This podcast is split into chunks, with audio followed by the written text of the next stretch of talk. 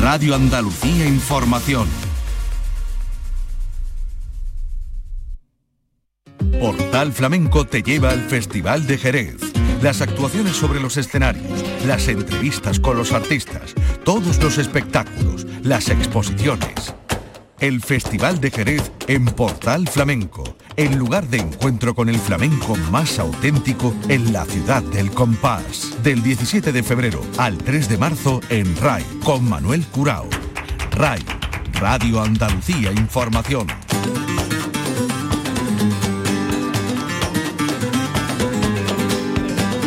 A la paz de Dios, señoras y señores, querido público, saludos cordiales desde Jerez de la Frontera. Estamos en la sede del Consejo Regulador en la bodega de San Ginés, que a su vez es la sede de prensa del Festival de Jerez, que es el que nos ocupa en el tiempo y en el espacio durante todos estos días. Arrancó ayer con el Ballet Nacional y estará en cartelera hasta el día 5 de marzo. Este es un programa que realizamos dedicado al Festival de Jerez, que realiza Pepe Rosales y que nos va a permitir andar por distintos espacios y tiempos del festival. El Ballet Nacional de España viene a poner el punto y final a la gira que le ha placeado por distintos escenarios del mundo en el homenaje con motivo del centenario a Antonio Ruiz Soler. Rubén Olmos, el director del Ballet Nacional, ha tenido la deferencia de dedicarnos un tiempo que vamos a compartir con todos ustedes, a su vez con el sonido, parte del sonido del gran espectáculo que pudimos apreciar anoche en el Teatro Villa Marta. Hoy será la segunda función del Ballet Nacional y además el festival arrancó recordando a José Manuel Caballero Bonal, un paseo por distintos sitios jerezanos vinculados al escritor, poeta y gran flamenco. José Manuel Caballero Bonal, eh, tratado con un guion escrito y dirigido por José María Velázquez Gastelu, eh, gran maestro de la comunicación y el flamenco, escritor y poeta de arcos y amigo personal de José Manuel Caballero Bonal. Con él también vamos a tener la oportunidad de hablar en el programa de hoy. Y les adelanto ya que el festival empieza a abrir los distintos escenarios.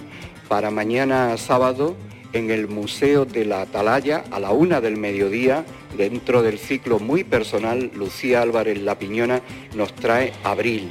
Después a las seis y media en la bodega González Vía será el concierto de Víctor Monge Serranito en su gira de despedida de los escenarios para acabar a las ocho y media en el Teatro Villamarta donde se abre el telón a segunda piel, la compañía de Mercedes Ruiz dirigida por Francisco López con Santiago Lara en la dirección musical y artista invitado estreno en España. El domingo Macarena López, al mediodía con Reverso en el Museo de la Atalaya. González Vía, La Bodega, a las seis y media un recital de José Cortés Pansequito y en el Teatro Villa Marta a las ocho y media la compañía de danza flamenca de Carmen Cortés. Como verán, y habrán escuchado, es un programa que abre ya los distintos escenarios, sobre todo, como bien saben, vinculado al mundo de la danza y del baile. A propósito, el ciclo de los cursos, la parte didáctica, que es el gran plato fuerte del Festival de Jerez, como no se ha visto mermado por mor de la pandemia. No obstante, son alrededor de 650 alumnos los que van a pasar durante estos días por Jerez venidos de 30 países. Señoras y señores, Pepe Rosales en la realización del programa y estos son los primeros sonidos del Festival de Jerez, sonido de la parte flamenca del espectáculo dedicado a Antonio Ruiz Soler con el Ballet Nacional de España dirigido por Rubén Olmo. Vamos a escuchar este arranque por Martinete y después buscamos al director, a Rubén, para charlar con él de esta gira que concluye esta noche en Jerez en honor a Antonio.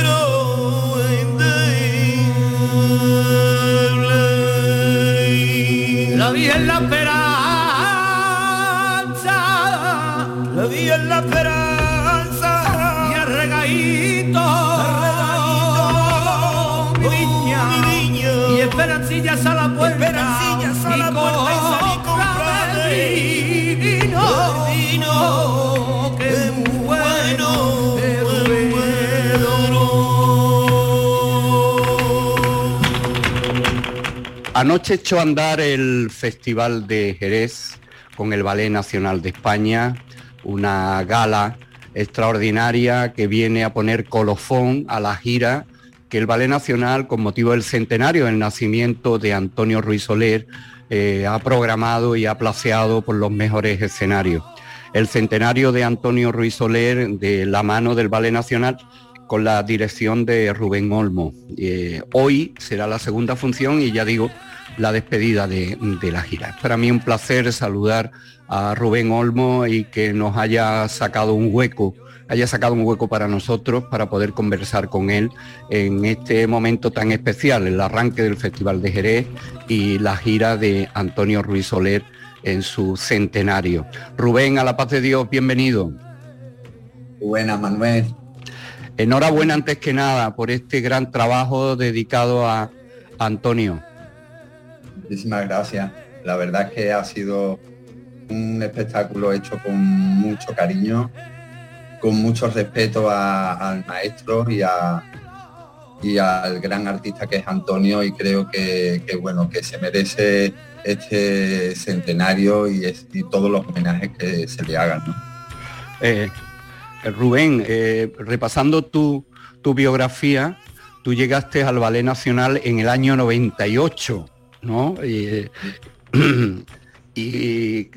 ¿Pensabas que alguna vez podías dirigir el, ballet cuando llegaste?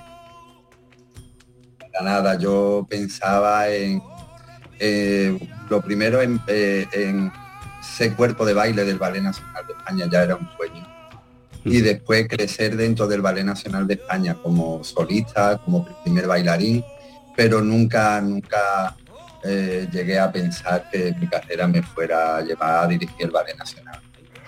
¿Quién estaba, de, ¿quién estaba de director entonces en el 98? Entré bajo la dirección de Aida Gómez. Ajá. estuve toda la dirección de Aida Gómez y el primer año con Elvira Andrés, donde pudimos hacer el Fuento de Antonio Gades y ahí ya fue cuando ya me marché. ¿Qué había entonces de Antonio en el Ballet Nacional cuando tú llegaste por aquella época? Antonio se guarda todo. Yo creo que ha sido el director que me ha, que más sellos ha, dejado, porque todas las direcciones creo que se siempre se han reflejado en él siempre se cuentan todas las historias de Antonio eh, dentro del Ballet Nacional. Entonces yo creo que es uno de los directores como, como que está más presente eh, dentro del ballet. Ustedes para, para este tributo, este homenaje, habéis cogido pues las sonatas, la fantasía galaica, el zapateado, eh, aparte de una serie de números de flamenco que él siempre llevaba en su repertorio. Cuéntanos, ¿cómo de, habéis desgranado eso? ¿Ha sido siempre fijo? ¿Habéis ido cambiando a lo largo de la gira? No, no, yo eh, diseñé un espectáculo donde, donde creía que, bueno, y creo que, era redondo, eh, también diferenciando un poco el homenaje que se hizo en el 2015 bajo la dirección de Antonio Najarro, que fue en el Teatro de la Zarzuela, donde él expuso Eritaña, sombrero de tres picos. Entonces escogí sonatas del Padre Soler, que desde el año 82 no se reponían dentro del Ballet Nacional. Eh, escogí Fantasía Galaica porque creo que es el ballet más redondo de todas las coreografías de Antonio. Y, por supuesto su sello, que es el zapateado de Salazate, que tanto Sonidos del Teatro Villamarta del Ballet Nacional de España en el, tributo y homenaje a Antonio Soler, el centenario del exclusivo, maravilloso y creo que nunca había ponderado artistas de la danza eh, internacional, Antonio el bailarín, en, este homenaje del Ballet Nacional de España. Con estos sonidos de los caracoles, en el apartado flamenco del espectáculo, vamos a despedir nuestro este portal flamenco de hoy. Y, bueno, y recoger también eh, el martinete que nos dejó Antonio, que fue el primero que bailó ese palo, pero que era muy difícil convertirlo en un solo, porque eso es algo que solo lo ha bailado él. Entonces, pues, eh, hemos creado coreografías flamencas nuevas, basándonos en el estilo de Antonio, pero bajo los coreógrafos eh, jóvenes que, eh, vemos ese estilo como un estilo que se puede seguir coreografiando ¿no? en la actualidad con ese sello tan personal que tenía. ¿Cuál es el momento cumbre de, la obra, Rubén? ¿Cuál es el momento cumbre para vosotros y, para el público? ¿Dónde está eh, la consonante de, la obra que planteáis?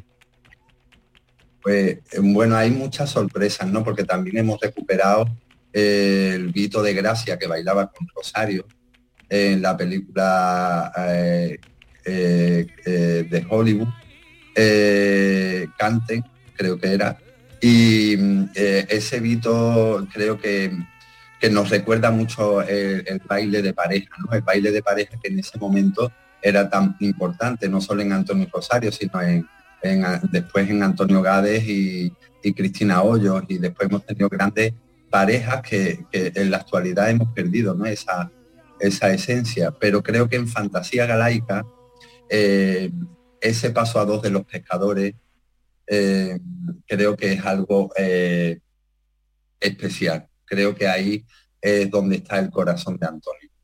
Antonio se le denominó el bailarín, que fue un remoquete que se dice, eh, se lo puso su padre, ¿verdad? ya está aquí el bailarín, ¿no? En plan incluso de poco de sorna, ¿no? Pero mm, Antonio, en el mundo del flamenco fue muy importante. Tú has hablado del martinete. Desde el punto de vista flamenco, Rubén, eh, ¿cómo destacarías tú a, Antonio? Bueno, yo creo que Antonio en todos los estilos, también en el flamenco era, era tenía mucha personalidad, tenía un baile natural, era de naturaleza.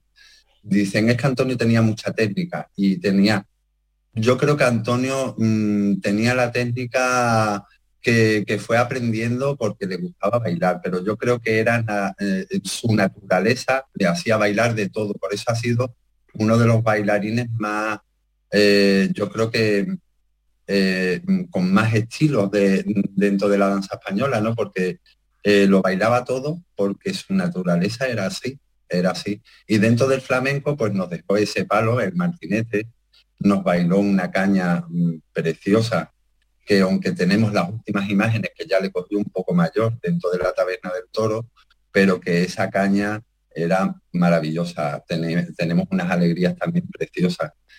Pero, pero creo que, eso, que, Antonio mm, eh, creó mm, dentro, de, dentro de los ballets, creó más el estilo de la danza española y estilizada en el mundo del flamenco, ¿no? Él eh, creo que le gustaba mucho el mundo del ballet.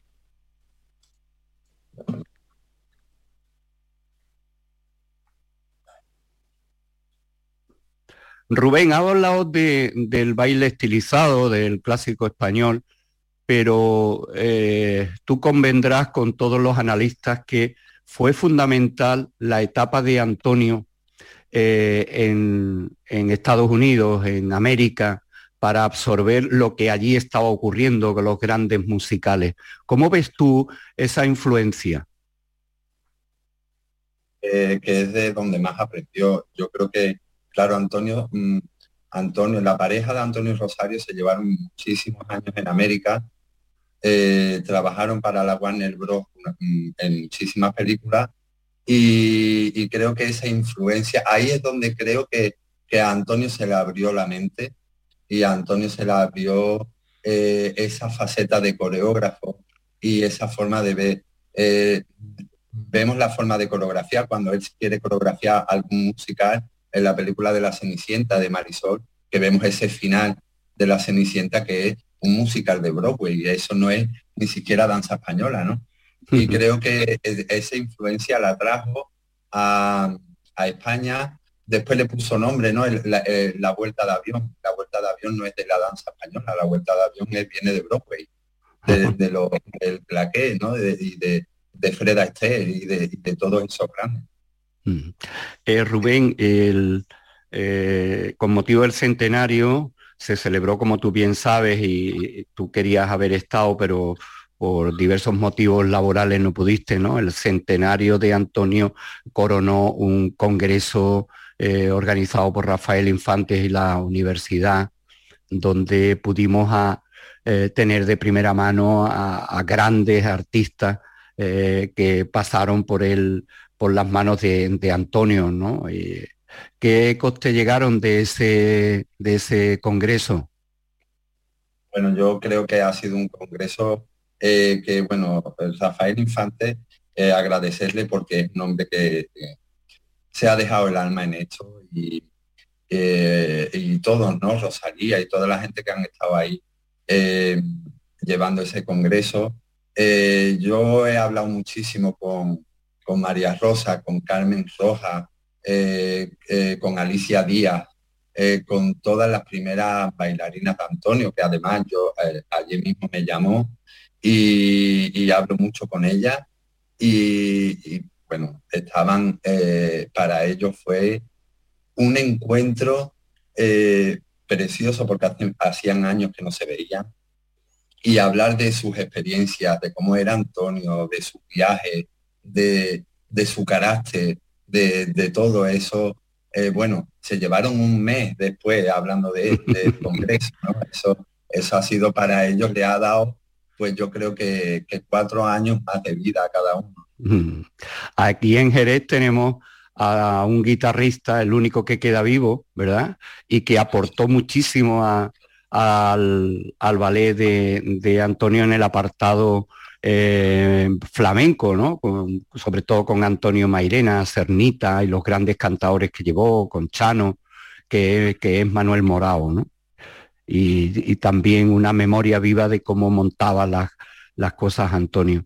Eh, a propósito de esto, ha pasado el centenario, eh, seguimos de una forma injusta eh, tratando sobre todo las administraciones y los responsables culturales la figura de Antonio. Yo creo que estamos, estamos poniendo en su sitio a lo que es Antonio. Yo creo que cuando murió Antonio, la, ahí fue el fallo institucional, que se perdieron muchas cosas, se dejaron pasar muchas cosas. Quizás la familia en ese momento pues no supo tampoco ofrecer las cosas eh, que, que Antonio tenía. Y bueno, yo creo que lo que se hizo bien, porque se guarda con mucho cariño y siempre que se saca al escenario eh, son eh, para, nosotros como las joyas de la corona, eh, es que todas las coreografías de Antonio fueron cedidas al Ballet Nacional de España y todos los derechos. Mm. Entonces eso está guardado, bien guardado y, eso se hizo bien. Pero, pero poquito a poco yo creo que la figura de Antonio está creciendo, ¿no? Cada día más. Incluso hablando del Ballet Nacional, injustamente o de mala manera cesado también. Se habló en el, en el Congreso, entiendo que fue uno, uno de los capítulos que acentuó el declive del propio Y yo creo que Antonio en sus últimos años pues tuvo digamos que unas apariciones desafortunadas eh, y quizás mal, mal asesorado, porque era un hombre con tanto carácter que yo creo que nadie le podía decir lo que pensaba eh, y no se dejó quizás en esos años asesorar. Pero que al final el arte está por encima y que al final, al cabo de los años, sigue, sigue creciendo la figura de Antonio. y creo que nos hemos dado cuenta que hemos tenido a un genio, un genio de, España, pero que, es un genio de, en el mundo, ¿no? Es único. Y que a Nureyev se le trata como un genio, a Margon Fontaine, a Baryshnikov, y que creo que Antonio era uno de ellos y que hay que tratarlo como genio. Bueno, el Festival de Jerez eh, también tendrá eh, la oportunidad de ofrecer parte de ese legado que mi querida Rosalía Gómez eh, puso con motivo de ese centenario, eh, vuestra propuesta en el escenario del Villa Marta, pero punto y seguido, Rubén, después de esto, ¿qué, estás haciendo en el, para el ballet? Y cuéntanos el futuro del ballet en tus manos. Bueno, yo eh, ahora mismo estamos eh, con tres programas. Eh, Invocación, que sigue de gira. El centenario de Antonio, que no lo voy a guardar en el baúl, porque se, llamará Antonio el Bailarín y iremos por el mundo con el espectáculo Antonio el Bailarín. Y La Bella Otero, que, la, que fue estrenada en el Teatro de la Zarzuela y que, ahora vamos al Teatro de la Maestranza y que empezamos con la gira de La Bella Otero también. Mm. Eh, Rubén, tú has estado en el Festival de Jerez, creo que eres el artista que de más, formas has estado en, Jerez. No sé, ni, no sé eh, me falta si fuiste alumno de alguno de los cursos, pero después has estado como solista estrenando espectáculos, has estado con el Ballet Flamenco de Andalucía y ahora con, con el Ballet Nacional, ¿no? eres de la generación que se ha criado al arte eh, en el Festival de Jerez. ¿Qué supone para ti eh, este festival? Eh, es una casa porque yo es verdad que soy de las generaciones que, hemos vivido el festival desde el principio, primero como alumno, de hecho me acuerdo de una audición que hice dentro del Festival de Jerez con María Pajé, dentro de la, para su compañía, siendo muy pequeño. Y, es verdad que yo he vivido siempre el festival como, como a, algo grande, ¿no? Eh, para mí estrenar en el Festival de Jerez está en el escaparate del flamenco y, de, y, del trabajo, ¿no? Y no sé, es algo, es un festival que se ha ido, ha, ha ido creciendo y que se ha ido convirtiendo en el mejor festival que hay ahora mismo. ¿Cuál ha sido tu mejor recuerdo del Festival de Jerez, tu espectáculo? Mejorando, como dicen los clásicos, el presente. Eh, ¿Cuál ha sido tu aldabonazo en Jerez?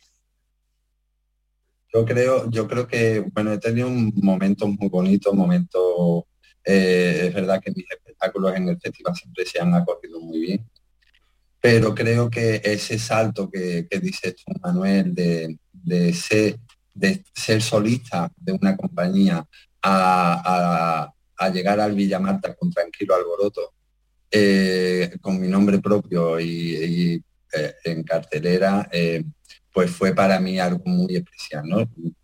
Ya estar en el Villa Marta con mi compañía, con ese espectáculo que además era un espectáculo donde venían artistas que hoy en día pues son la gente que están en el cartel, Y que tienen su propia compañía.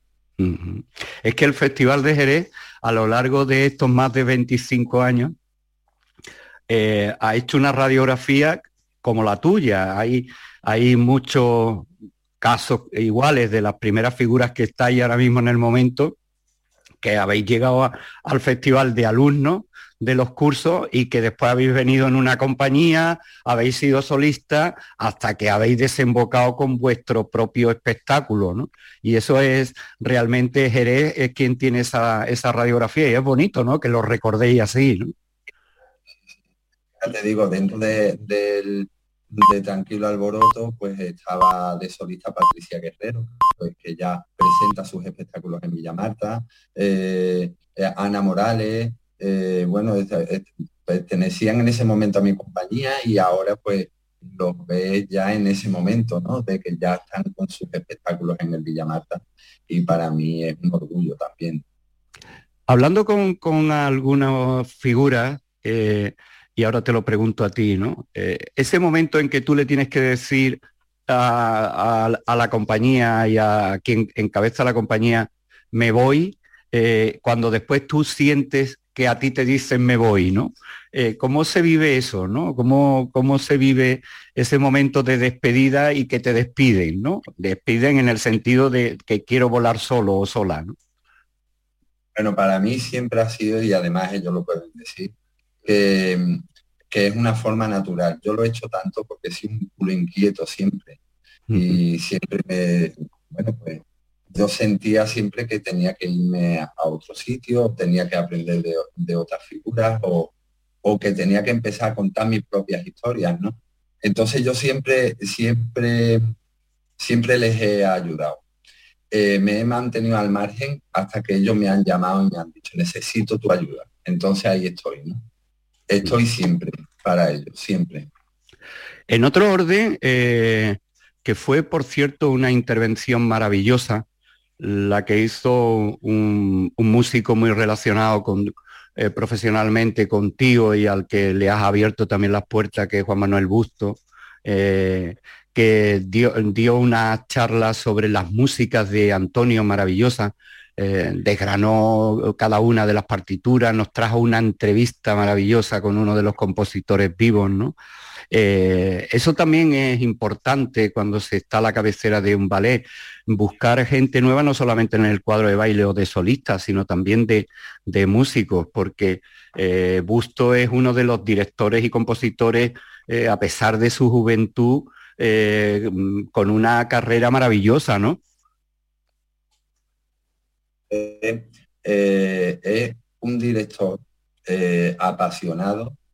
Eh, para mí encontrarme con Manuel Busto fue algo de, lo mejor que me ha pasado, porque lo primero yo estaba pendiente de, compositores de la danza española, que respetando por supuesto a todos los grandes compositores que tenemos, como Manuel de Falla, Turina, Granado, Albeni, por supuesto, pero necesitamos que salgan compositores y sobre todo que, que podamos pedirle eh, partituras eh, y nuevas músicas, ¿no?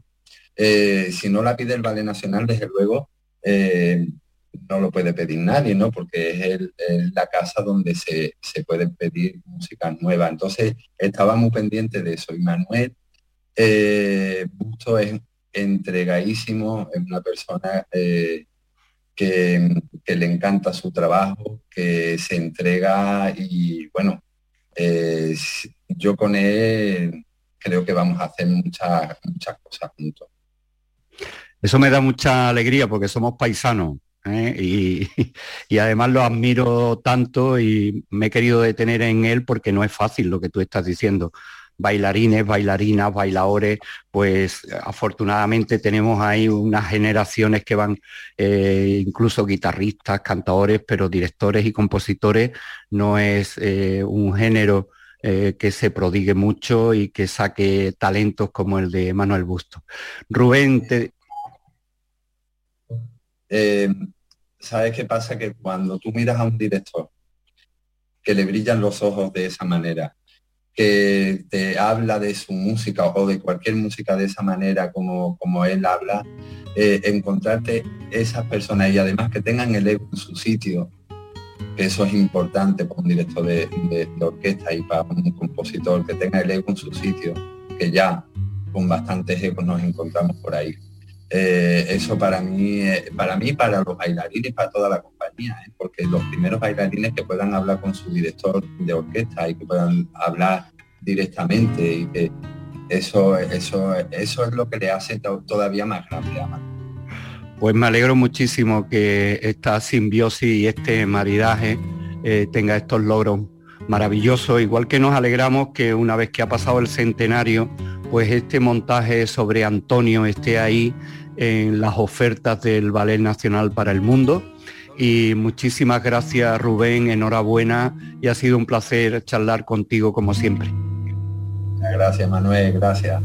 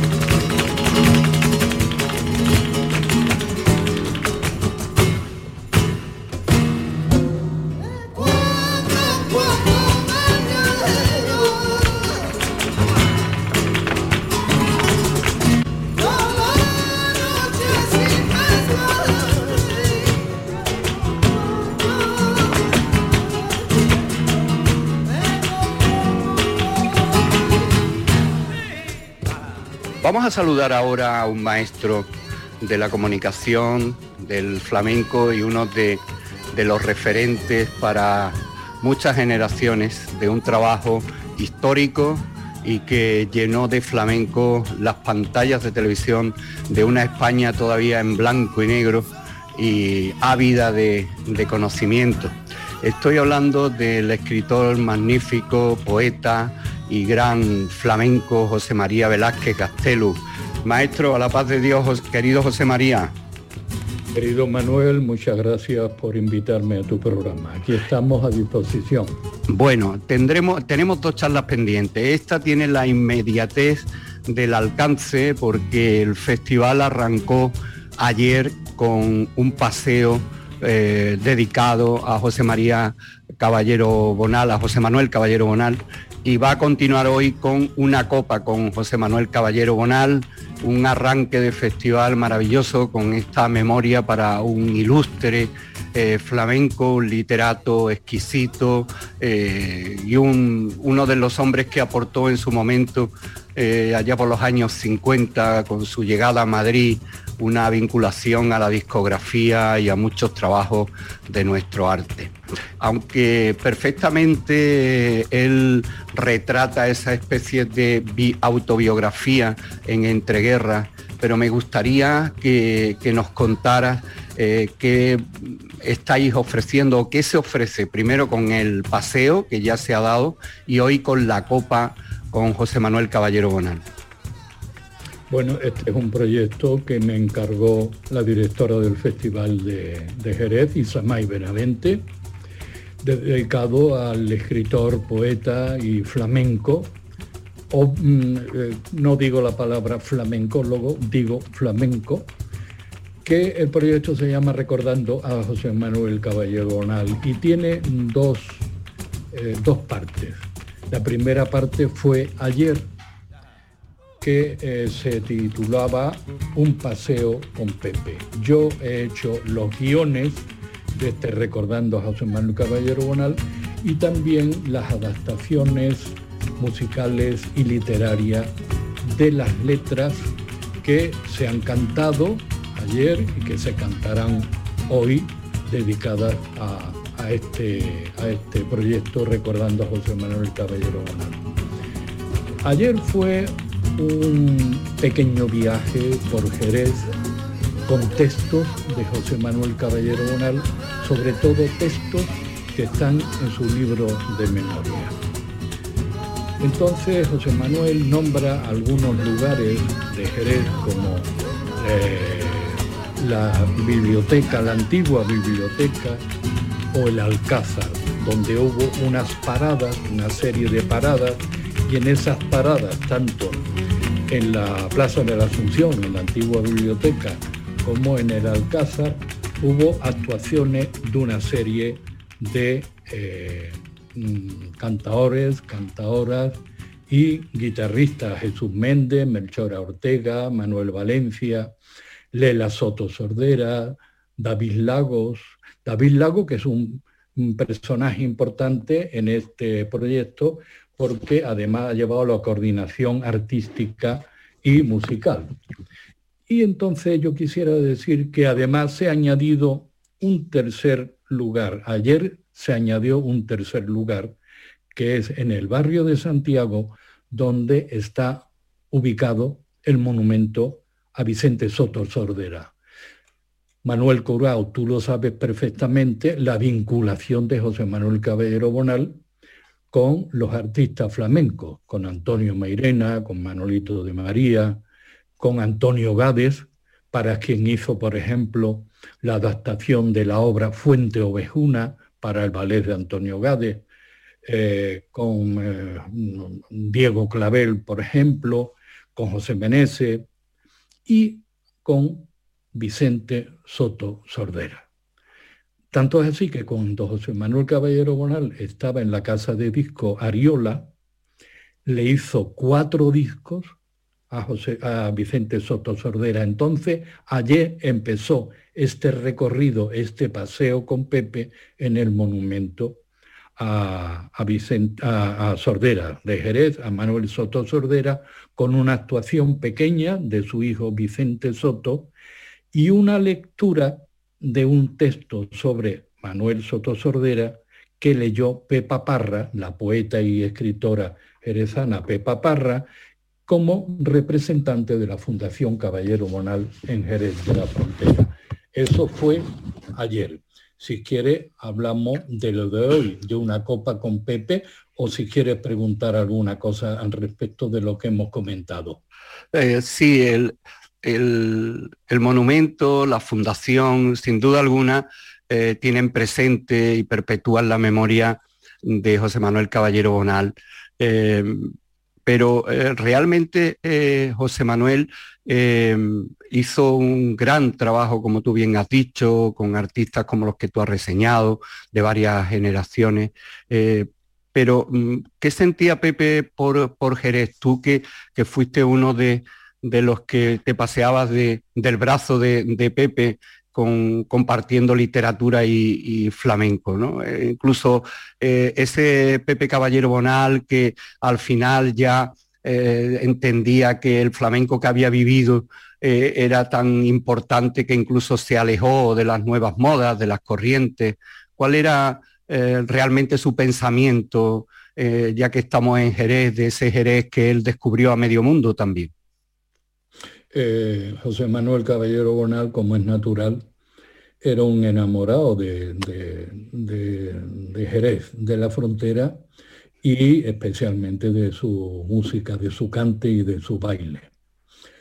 Ten en cuenta que cuando José Manuel Caballero Bonal en el año 1964 comenzó a grabar el archivo del cante flamenco, que tuve yo el privilegio de acompañarlo en muchas de esas eh, grabaciones, en distintos puntos de geografía, en la geografía andaluza y también en Madrid, pues hubo una parada muy importante en Jerez. Y en Jerez se le grabó a Tianica Piriñaca, se le grabó a Tío Borrico, la primera grabación de Tío Borrico, precisamente en el año 1964, que está en el archivo del cante flamenco, dirigido por José Manuel Caballero Bona.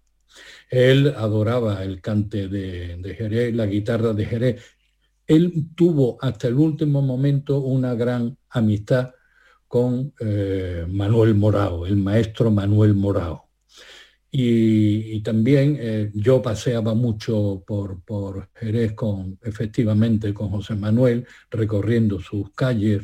Él le encantaba entrar en los tabancos, escuchar algún cante por ahí perdido en alguna esquina, en algún rincón de Jerez.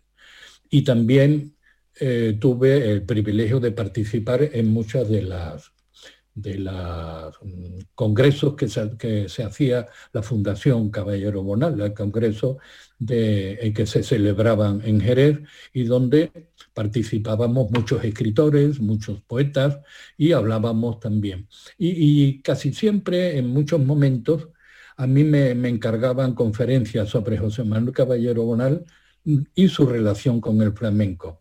Y efectivamente subrayaba naturalmente su vínculo con el flamenco jerezano, que lo tuvo muy profundo, porque también fue amigo de otro cantador jerezano importante, además de Manuel Soto Sordera, con Fernando Terremoto, a quien también, él estando en Ariola, le produjo un disco acompañado a la guitarra naturalmente por Manuel Morao. Luces y sombras del flamenco. ¿Cómo catalogas e-, esa obra, José María?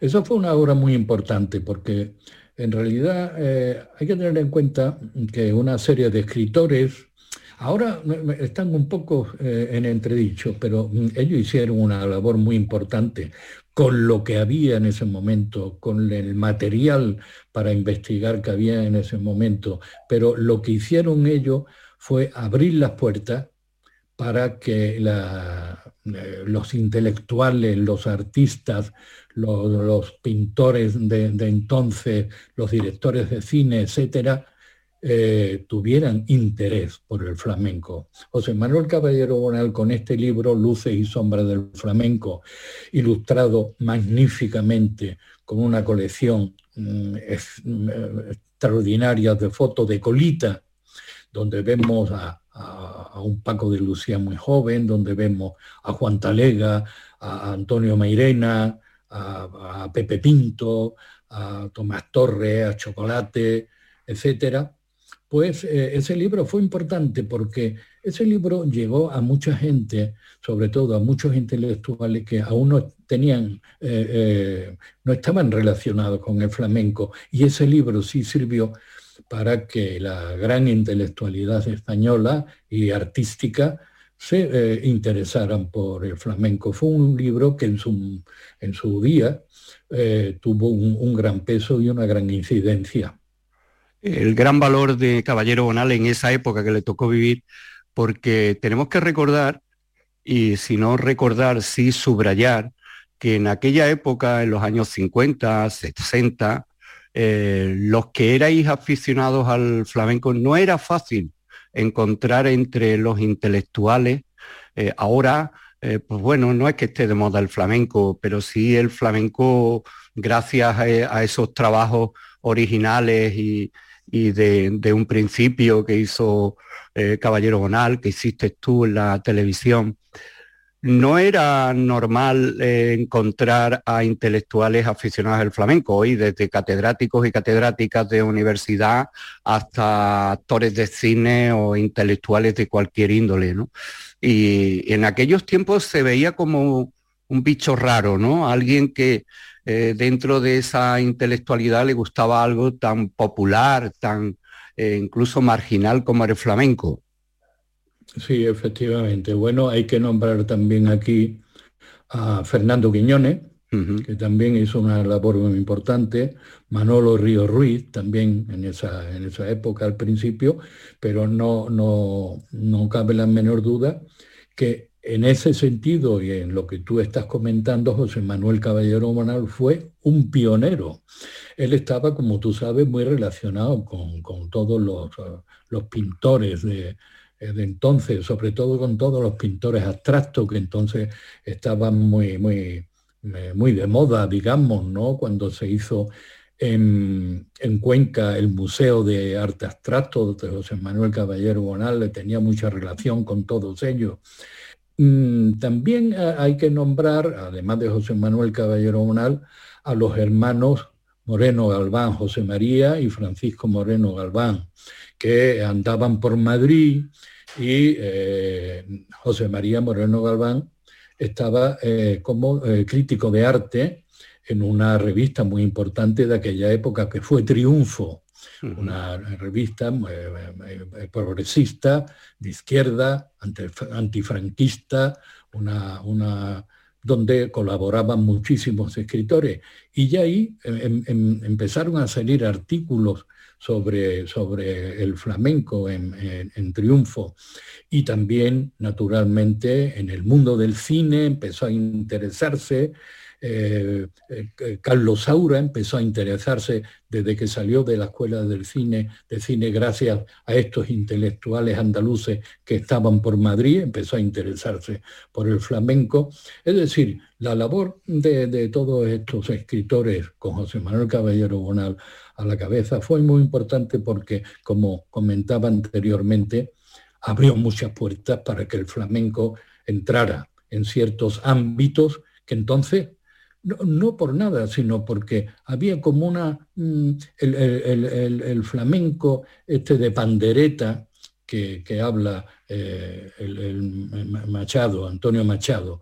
Naturalmente, todo el mundo pensaba que el flamenco era así, efectivamente, una cosa de, de pandereta y estaba despreciado, pero cuando a través de escritores como José Manuel Caballero Bonal empezaron a conocer la verdadera realidad del flamenco, su categoría artística, musical y también literaria, naturalmente, por las letras, pues entonces eh, ya comenzó, digamos, una valoración real de este arte. Personaje que nunca bien ponderado, por mucho que, os empeñé y nos empeñemos ¿no? en ponerlo en su sitio, pero es es necesario ponderarlo en la medida de la importancia, analizarlo en su época y el legado. Bueno, vamos a ir preparando la copa porque a José Manuel él no, negaba que le gustaba una, una copa compartida con amigos y en, buena relación, como bien queda reflejado en ese entreguerras, ¿no? Creo que eh, Jerez lo da y, y Jerez hoy ofrece una copa en honor a, Caballero Bonal, a José Manuel, paseando con él y este recuerdo. Eh, cuéntanos qué, en qué consiste esta segunda entrega del programa de hoy. Pues eh, recordando a José Manuel Caballero Bonal, como hemos contado, ha sido un paseo por varias eh, ubicaciones o localizaciones de la, de la ciudad de Jerez de la Frontera y este, este que se, hicimos ayer y hoy este paseo termina entrando en una bodega a tomar una copa con Pepe, a recordarlo con una copa de oloroso que era el vino que a José Manuel Caballero Bonal más le gustaba y más disfrutaba. Se abre, eh, es como un espectáculo, pero como todo final de, de un paseo flamenco, es una fiesta en la que el argumento principal serán los cantes y los bailes festeros.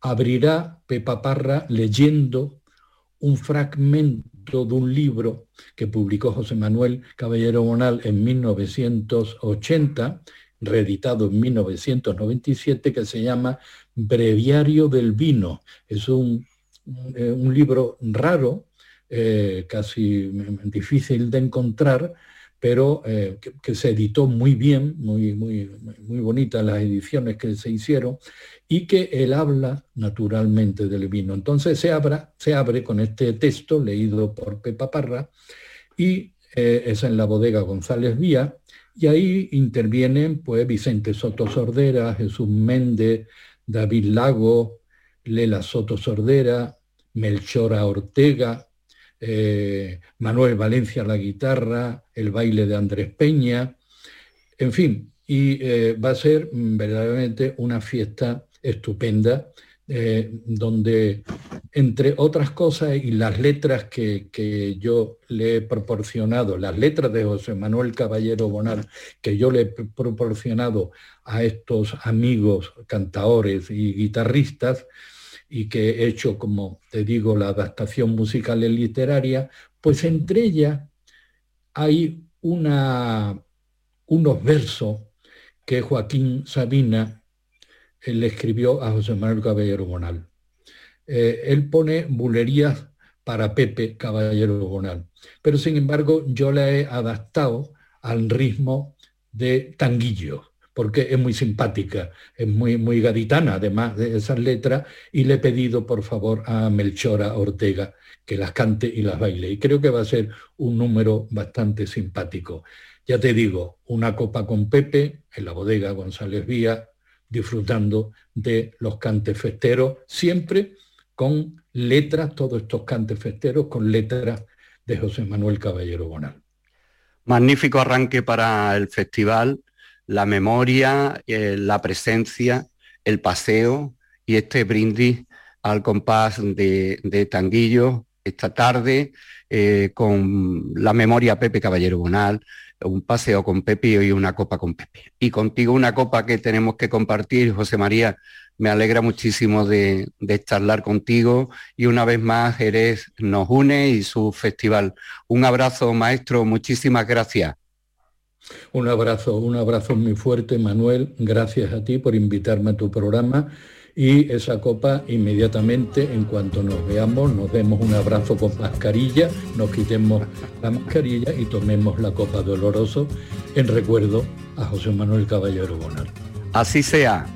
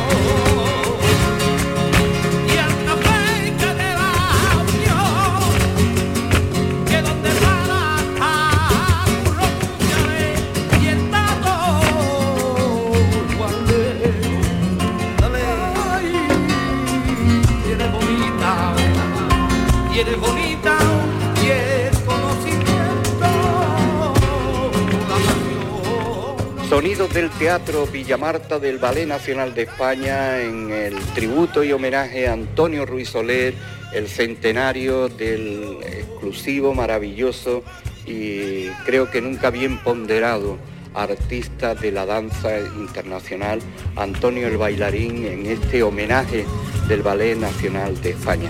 Con estos sonidos de los caracoles en el apartado flamenco del espectáculo vamos a despedir nuestro portal flamenco de.